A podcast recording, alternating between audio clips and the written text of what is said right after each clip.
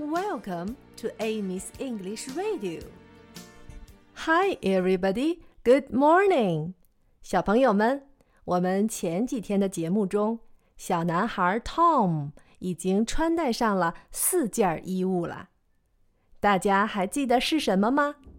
现在我们来玩一个游戏，我来说他们的名字，你们来做穿上或是戴上它们时的动作。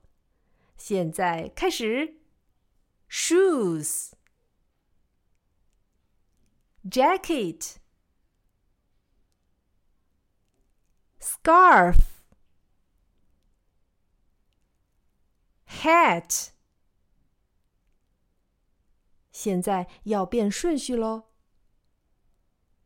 scarf、shoes。 hat, jacket。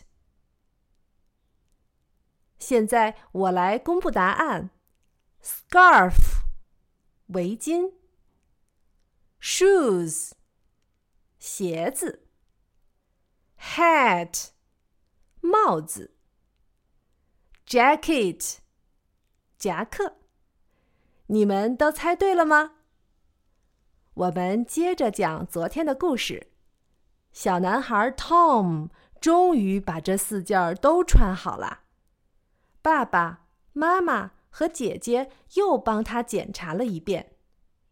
结果这次换成 Tom 对他们说：“Hurry up, hurry up！” 现在我们来唱这首歌的最后一段。